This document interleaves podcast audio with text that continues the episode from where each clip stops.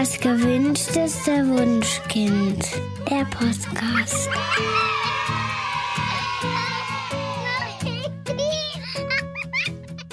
Herzlich willkommen beim dritten Teil unserer Serie über Tod und Erkrankungen. Wir haben uns heute wieder Studiogäste eingeladen, um über ein bewegendes und interessantes Thema zu sprechen. Bei uns sind Uli, Anne und die beiden haben ihre Kinder Clara und Jette mitgebracht. Herzlich willkommen, ihr vier. Hallo. Hallo.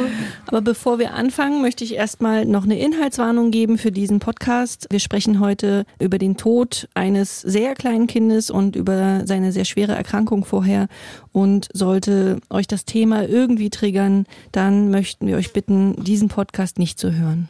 Uli und Anne, ihr habt den Blog 22 Monate ins Leben gerufen, auf dem man jeden Tag einen neuen Blogpost lesen kann. Worum geht es da? Ja, wir sind die Eltern von einem kleinen Josef, der nur 22 Monate bei uns gelebt hat. Der Josef ist jetzt vor dreieinhalb Jahren gestorben und wir haben immer überlegt, wie wir über, über Josef sprechen können. Wir haben uns relativ früh engagiert im Kinderhospiz und äh, haben praktisch unsere Erfahrungen mit, mit dem schwerstkranken Josef äh, geschildert. Wir haben aber gemerkt, dass so eine Lebensgeschichte in zwei Stunden reinzupressen irgendwie nicht passt. Das fühlte sich irgendwie nicht gut an. Das war immer so ein bisschen ja, so runtergespult und, und zusammengedrückt und wir sind da mit so einem komischen Gefühl rausgegangen von wegen, ja, ja jetzt haben wir so gemacht, so, ein, so eine Kurzfassung eines Lebens und irgendwie, irgendwie fühlte sich das nicht richtig an. Mhm.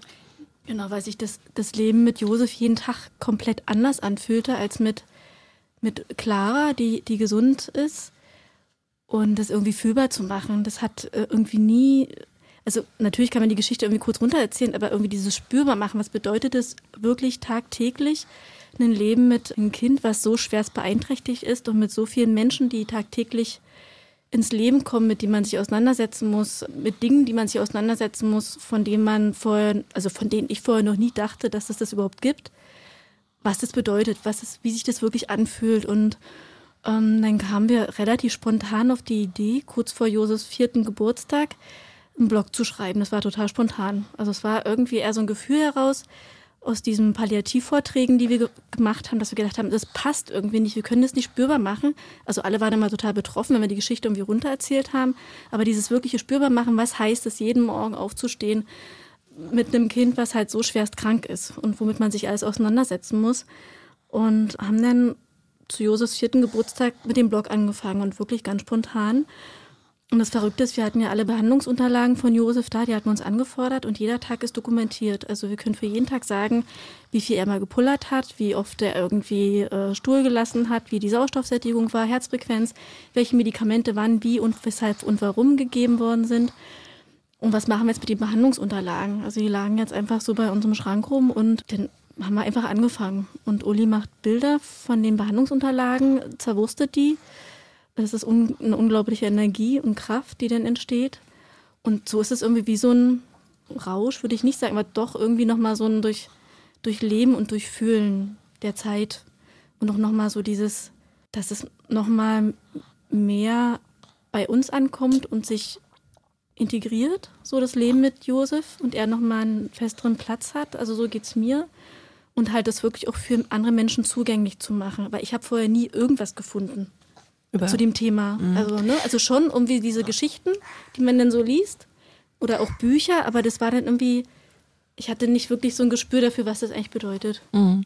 Und euer Blog ist so konzipiert, dass ihr jetzt vier Jahre später immer auf den Tag genau das, was an dem Tag vor vier Jahren mit Josef passiert ist oder was, was ihr erlebt habt, ihr jetzt als Blogpost postet. Genau, so machen wir das. natürlich erlauben wir uns ein paar Freiheiten, Erinnerungslücken erlauben wir uns und das nicht als hundertprozentige Tatsachendarstellung zu verstehen, sondern eine Rekonstruktion aus der Erinnerung. Was mir immer wieder auffällt, ist, wie liebevoll und verliebt ihr in Josef wart und wie viele schöne Seiten ihr gesehen habt. Damit würde ich gerne anfangen. Könnt ihr mir ein bisschen äh, von, von den schönen Seiten von dem Leben mit Josef erzählen? Ja, Josef war so ein ganz besonderer Mensch. So einen Menschen habe ich noch nie kennengelernt. Und wir haben trotz dieser ganzen medizinischen Sachen, dieser ganzen Einschränkungen, den ganzen Erkrankungen und den super komplizierten Problemen, die Josef hatte, haben wir ihn halt als ganz kleinen Menschen, als Kind zu Hause gehabt. Bei uns, das war uns ganz wichtig, das auch äh, ganz viel Zeit zu Hause zu verbringen und so eine Nähe mit ihm zu leben. Und das war absolut toll, da, äh, so einen Menschen kennenzulernen, der nicht so kommuniziert wie wir, der ganz anders ist und einem wirklich zurückspiegelt, was so wichtig ist.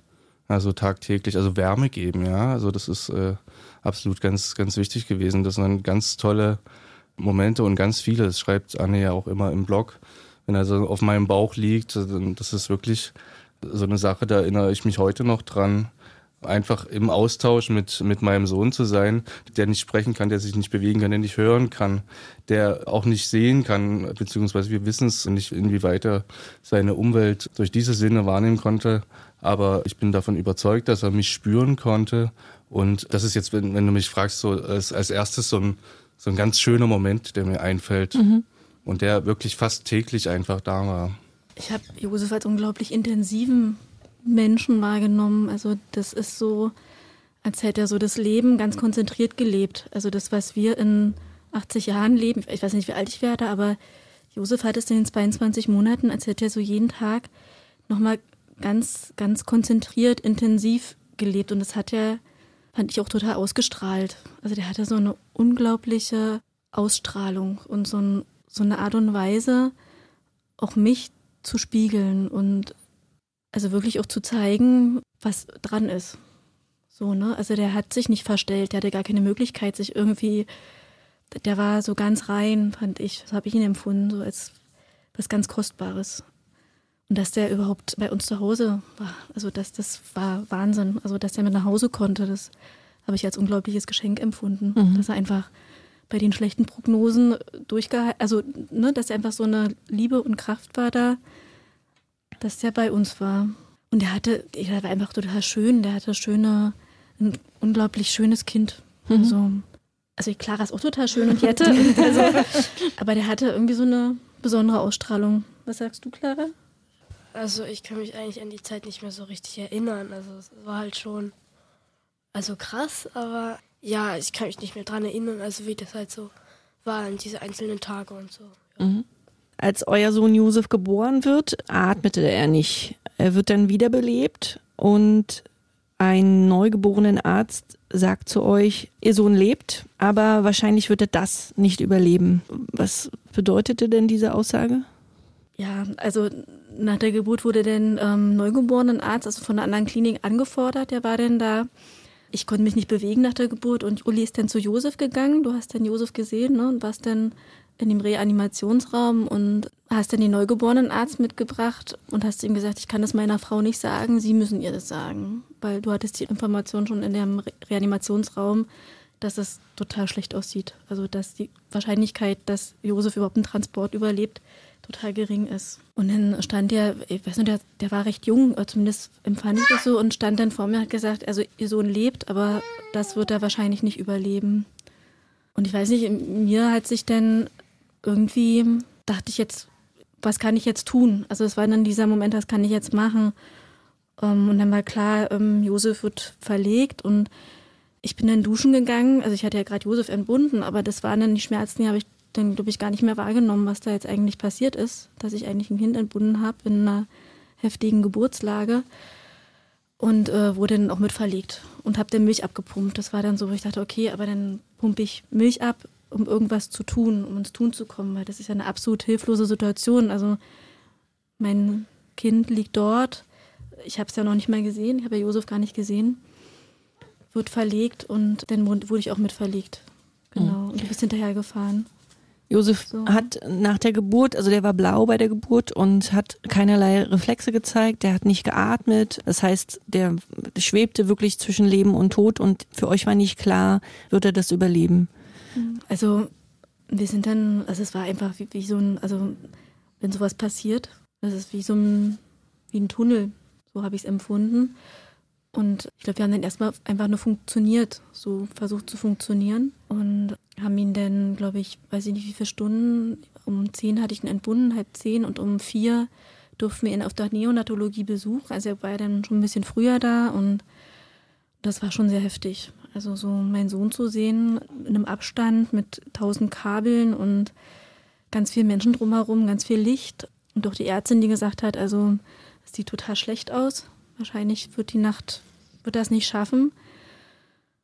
Und dann aber, meine, trotzdem mussten wir was tun. Also, ne, also ich wurde dann halt wieder auf Station gebracht und habe dann Milch abgepumpt. Ich, du bist dann irgendwann nach Hause gefahren zu Clara warst ja mit einer Freundin zu Hause, also mit einer Freundin von uns. Und das war schon irgendwie heftig. Also nicht nur irgendwie, es war total. Ja, man kann sich krass. das einfach nicht, nicht vorstellen oder, oder vorab ausdenken, wie das ist, wenn, wenn jemand sagt, ja, wir wissen nicht, ob dein Kind das jetzt hier überlebt.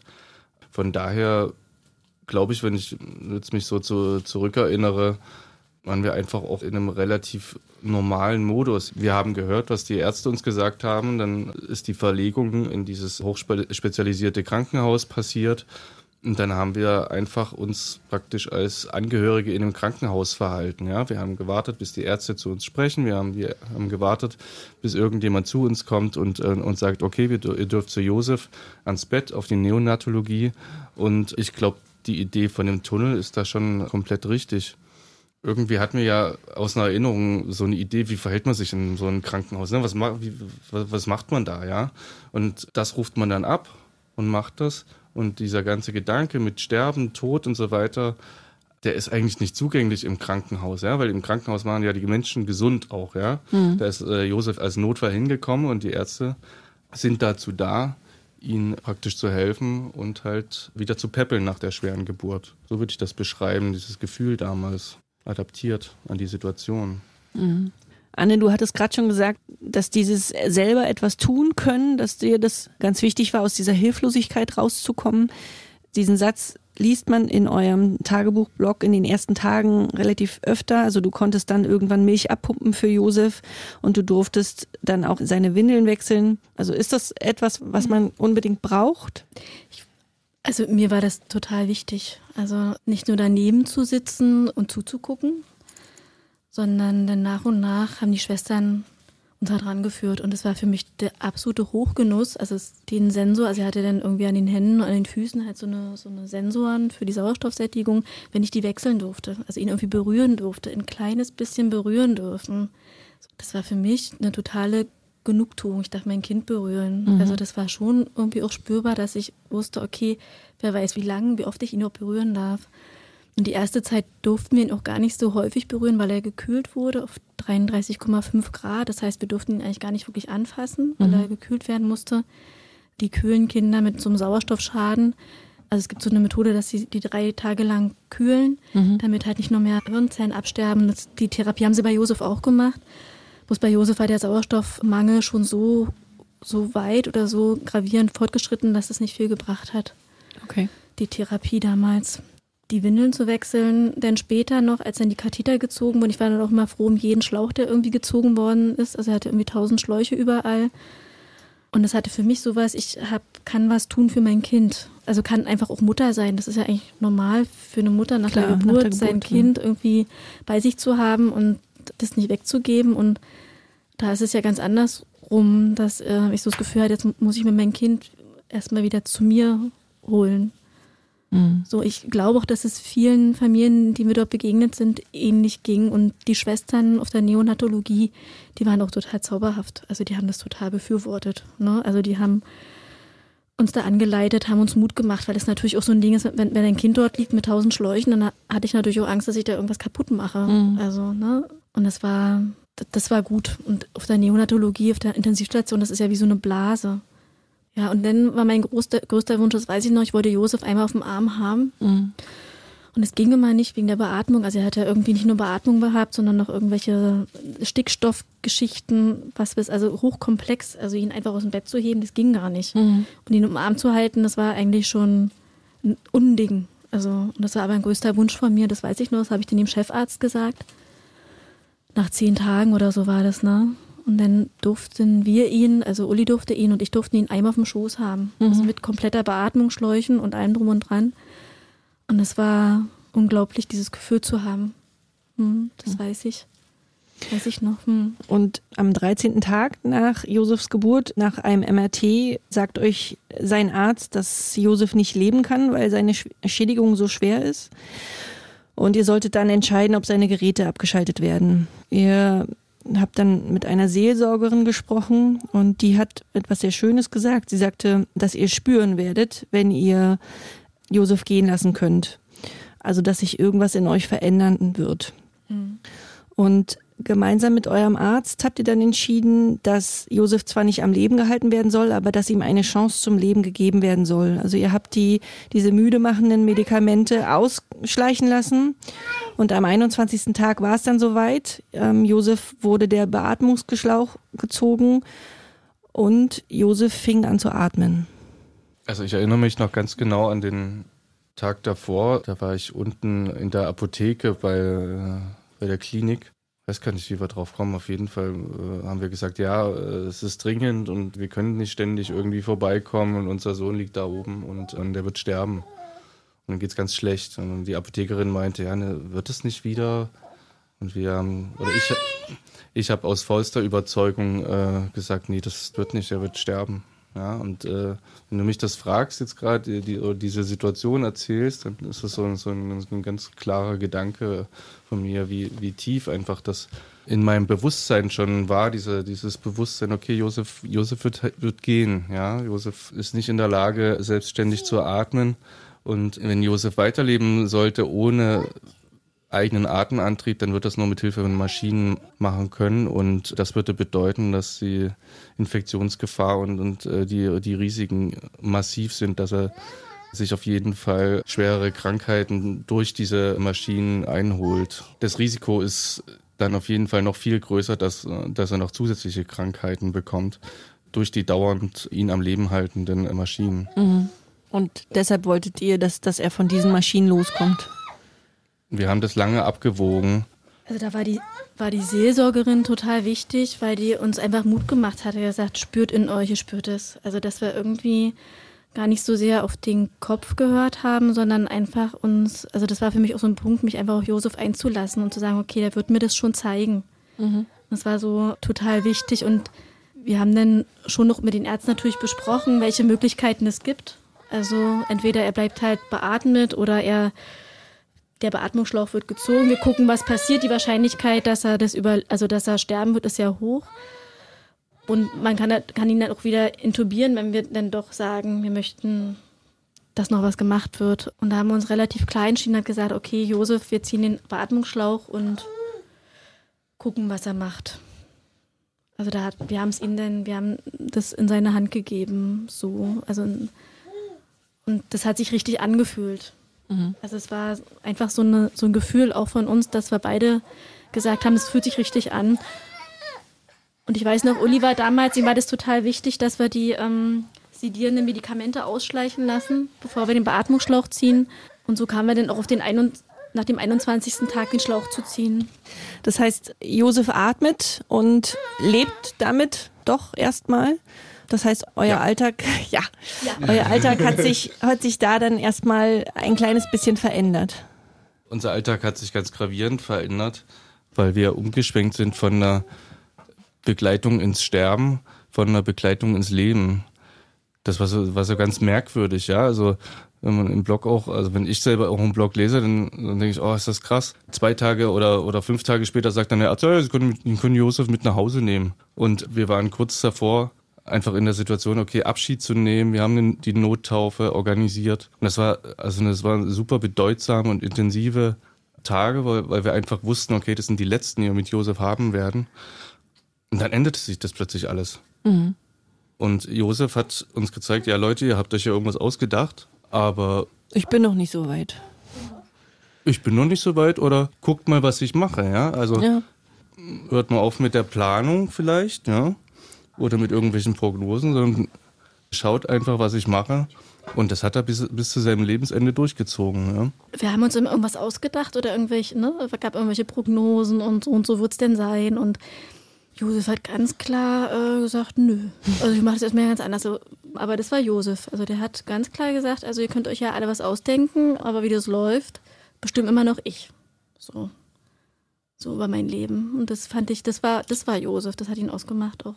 Ja. Wie sah denn euer Alltag so aus? Erst im Krankenhaus und dann später durftet ihr ihn ja auch mit nach Hause nehmen, ne?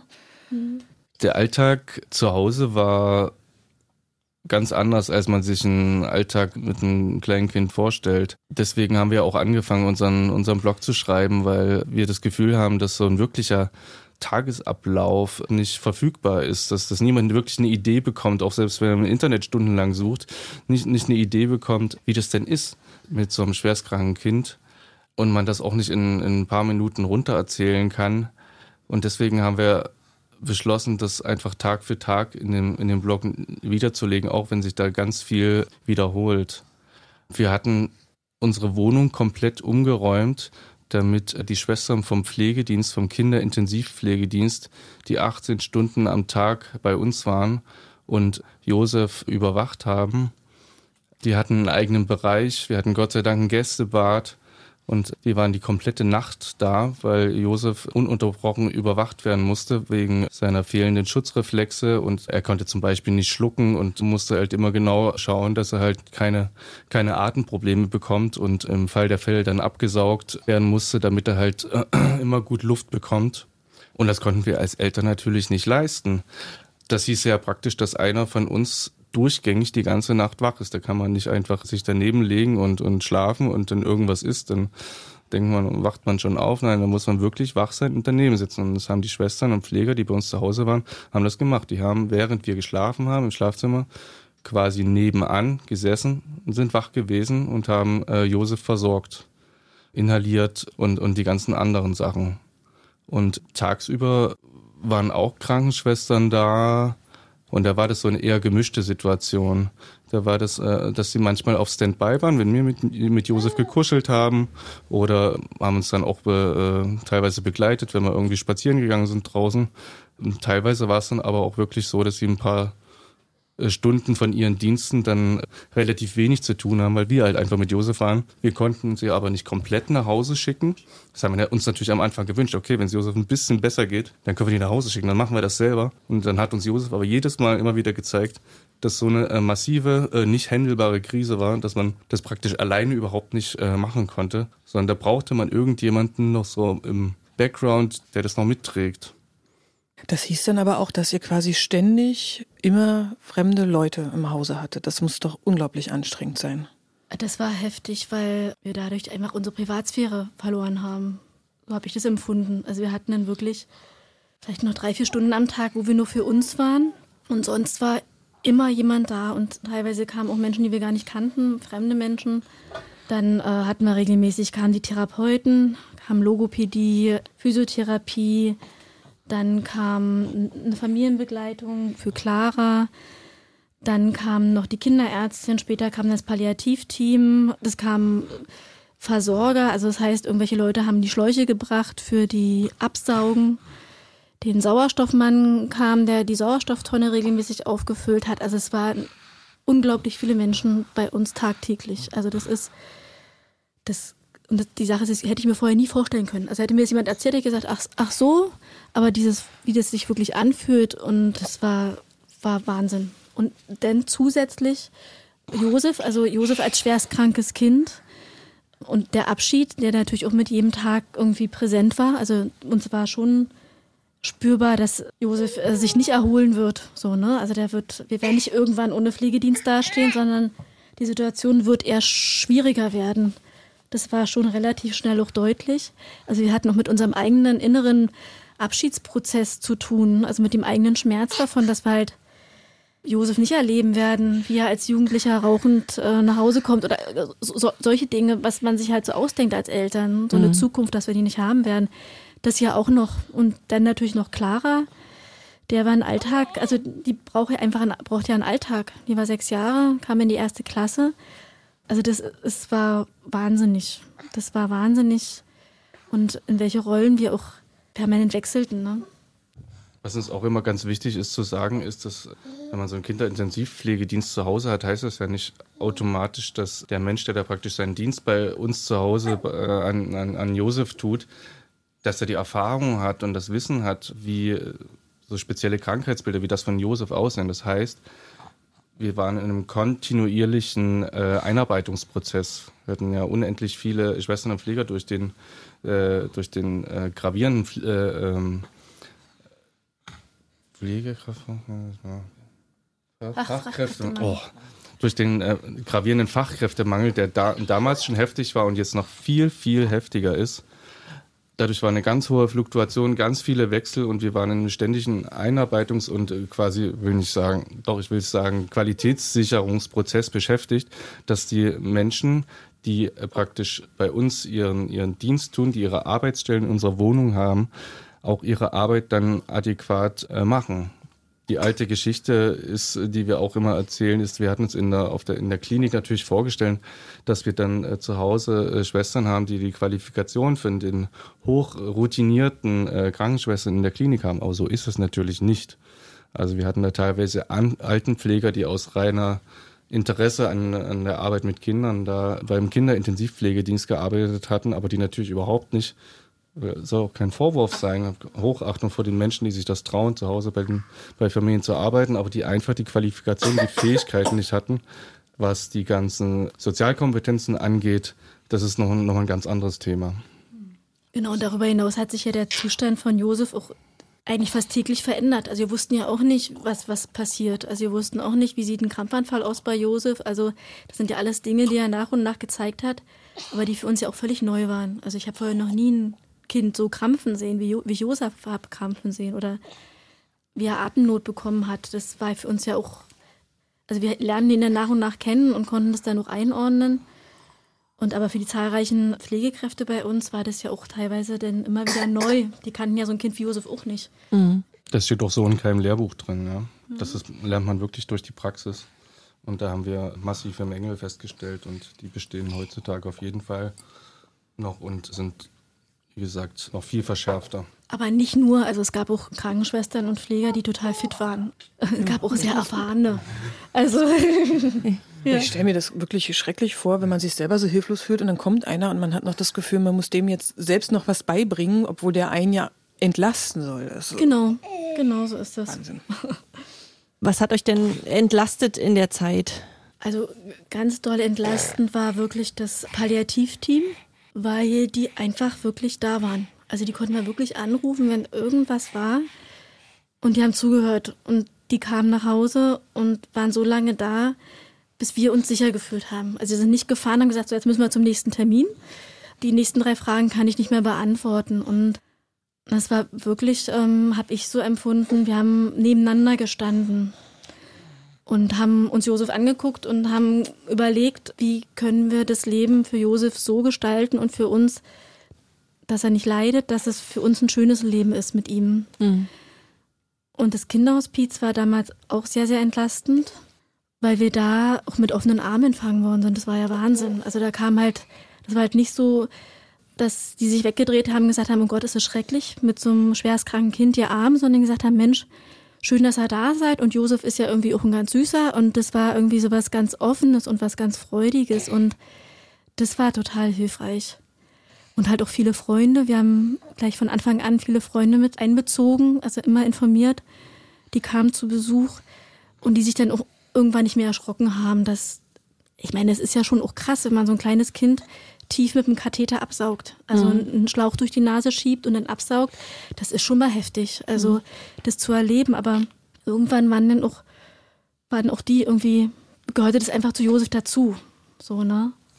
Und das war ganz, ganz hilfreich, dass wir im Kinderhospiz und im SAP, mit dem SAPV-Team Menschen hatten, die einfach Josef so angenommen haben, wie er ist und die uns so auch genommen haben, wie wir, wie wir waren. Mhm. Ne? Also ich weiß noch, im Kinderhospiz habe ich endlich mich wieder getraut, mal richtig zu lachen und wir haben Feste gefeiert. Und das habe ich mich zu Hause gar nicht so getraut, weil darf man denn mit einem schwerstkranken Kind feiern? Darf man mhm. denn lachen? So, ne? Also, das war total hilfreich, das war total wichtig. Und die haben uns auch immer bestärkt, so ein Ding mit ihm, also mit ihm nochmal wegzufahren. Wir haben seinen Geburtstag ganz groß gefeiert mit 50, 50 Leuten im Kinderhospiz, mit Catering und allem drum und dran und mit Sekt und Luftballons. Und das war total schön. Also daran denke ich heute noch zurück. Ja, Josef ging es an dem Tag auch, ein, also war relativ stabil, hatte ich den Eindruck. Und es war, ja. Ich wollte noch ganz kurz erklären, das Palliativteam, das äh, sogenannte SAPV-Team, das ist die äh, spezialisierte ambulante Palliativversorgung für Kinder und Jugendliche in Berlin. Das ist ein kleines Team, ich weiß gar nicht, wie viele Menschen das sind und besteht aus Ärzten und Schwestern und die, die betreuen die schwerstkranken Kinder in Berlin mit einer 24-Stunden-Rufbereitschaft. Und die haben wir wirklich als, als sehr verlässliche Partner kennengelernt und haben auch immer noch Kontakt zu dem Team. Ich glaube, das wirklich Wichtige war das Aushalten und Annehmen. Also auch das Aushalten, nichts tun zu können, also Josef nicht heilen zu können. Also ich glaube, das war auch am, also gerade zum Ende hin, wo wirklich klar war, Josef wird sterben, das einfach auszuhalten und vielleicht noch Schmerzmedikamente zu geben aber nicht mehr in diesem Modus zu sein, jetzt gehen wir noch 30 zu 30.000 anderen Ärzten und jetzt fertigen wir noch die und die Schiene an und dann machen wir noch das und das und sondern einfach zu sagen, okay, das ist jetzt gerade so und wir sind da und wir halten euch und das war das Wichtige und das konnten die und das ist total wichtig und deswegen schreiben wir auch den Blog, dass es so wichtig ist, das auszuhalten mit betroffenen Familien. Mhm. Also wenn klar ist, okay, jetzt helfen Kinder 20.000 Medikamente, sondern die Situation ist und wir sind da und wir halten es aus und wir leben, wir machen es uns trotzdem auch schön und wir feiern auch die Feste, solange wie es irgendwie geht und machen Dinge, die sich gut anfühlen. Ich glaube, wirklich ins Spüren zu kommen und das ist es, was die Seelsorgerin am Anfang so mitgegeben hat. Mhm. Ihr, werdet, ihr werdet es spüren, Josef nimmt euch mit und da hat sie so verdammt recht. Und das ist auch das, was ich gerne mitgeben möchte mit dem Blog. Das Aushalten, dass sich das lohnt, dass es nicht nur Schmerz ist und nicht nur ganz schrecklich, sondern dass es auch schön ist so sein Kind so lieben zu dürfen und ja. Und dieses Schöne, dass dieses Schöne gelebt werden kann, das bekommen wir auch zu, äh, zurückgemeldet von Lesern von unserem Blog, die uns, die uns Nachrichten schreiben und sich bedanken. Das ist immer ganz berührt, immer wenn, wenn Leute sich dafür da uns schreiben und, und eigene Erfahrungen berichten. Und das sind auch wirklich harte Geschichten auch mit dabei, harte Lebensgeschichten, vielleicht so ähnlich auch wie, wie die von Josef manchmal ganz anders. Manchmal ist es, sind es Menschen, die gar nicht betroffen sind, aber dieses Schöne und das, und das Leben, das ist, das, da habe ich das Gefühl, dass es auch gut tut, das rauslesen zu können, auch aus dem Blog, dass es nicht nur diese Betroffenheit ist, die in der, in der Gesellschaft immer so aufpoppt, wenn es um, um Kinder und Krankheit geht. Und ich muss sagen, bei mir, bevor ich Josef kennenlernen konnte, war das, war das absolut genauso. Ja, also es ist so, ein, so eine Abwehr gegenüber den schwierigen Themen, das eher auszublenden, wenn man irgendwie mit in Kontakt kam mit, mit betroffenen Familien, dann doch eher sich zurückzuziehen. Das hat sich komplett durch Josef bei mir geändert und deswegen ist es uns auch jetzt ein Anliegen, weil, es, weil wir merken, dass es uns gut tut und wir merken, dass es sich besser leben lässt mit einer guten Einstellung zum, zum Leben. Dass es einfach total wertvoll ist, sich darauf einzulassen. Also dass es auch wenn das Sterben von Josef, dass es nicht nur schrecklich ist und nicht nur ein Schmerz, sondern dass auch ganz viele andere Gefühle dabei sind und dass Josef mich nicht als total durchschmerzten Menschen, so hat er mich nicht hinterlassen, sondern er hat mich ganz reich beschenkt. Also es, es war ein ganz warmes Gefühl und das konnte ich mir vorher auch nie ausmalen, wie würde denn das eigentlich sein? Mhm. Und als ich es dann erlebt habe, wie es ist, als Josef gestorben ist, hat sich das anders angefühlt. Also auch mit einem Schmerz und gleichzeitig aber auch mit einer mit einer Wärme und mit einem ganz großen Vertrauen. Und das ist auch das, was mich immer noch ganz dolle trägt, dieses Vertrauen in die Welt. Und eigentlich, ähm, wenn man sich das vorher ausdenkt, oh Gott, wenn mein Kind stirbt, dann ist alles vorbei und mein ganzes, ich kann nie wieder vertrauen. Und so war es nicht bei mir. Also so hat sich nicht angefühlt und, und mit Eltern, mit denen ich Kontakt habe, die beschreiben das auch manchmal so ähnlich, dass sie gesagt haben, Mensch, der Moment, als mein Kind gestorben ist, da ist noch was anderes passiert, außer dieser Schmerz, jetzt stirbt mein Kind. Ne? Also das ist, und da will ich Mut machen, ganz vielen Eltern, die kranke Kinder haben und die vielleicht auch sterben werden, dass sich das total lohnt, sich auf das Kind einzulassen. Mhm. Sich dem Kind zuzuwenden und das zu durchspüren. Das ist, finde ich, also das ist so unsere, meine Botschaft. Und Clara, wie war das für dich, als dein Bruder gestorben ist? Also ich bin halt erst später dazugekommen und ich habe irgendwie, habe ich erst nicht verstanden, was halt Mama zu mir gesagt hat. Also, und dann hat sie mir halt gesagt, dass er gestorben ist und dann kann ich mich auch nicht mehr richtig dran erinnern. Also die ist halt so ein bisschen verschwommen. Ja, und das fand ich halt schon extrem krass. Es war sehr bewegend halt. Das ist so, dass ich ja auch irgendwie in der Zeit da halt auch nicht da war und dann halt erst, glaube ich, zehn Minuten später oder so gekommen bin und das halt. Aber ich hatte ihn noch im Arm. Nachdem Josef gestorben ist, äh, haben wir ihn alle noch lange im Arm gehalten. Auch Clara hat ihn im Arm gehalten. Und nachdem sie ihn wieder abgegeben hat, hat sie gesagt, er ist ja immer noch so schwer.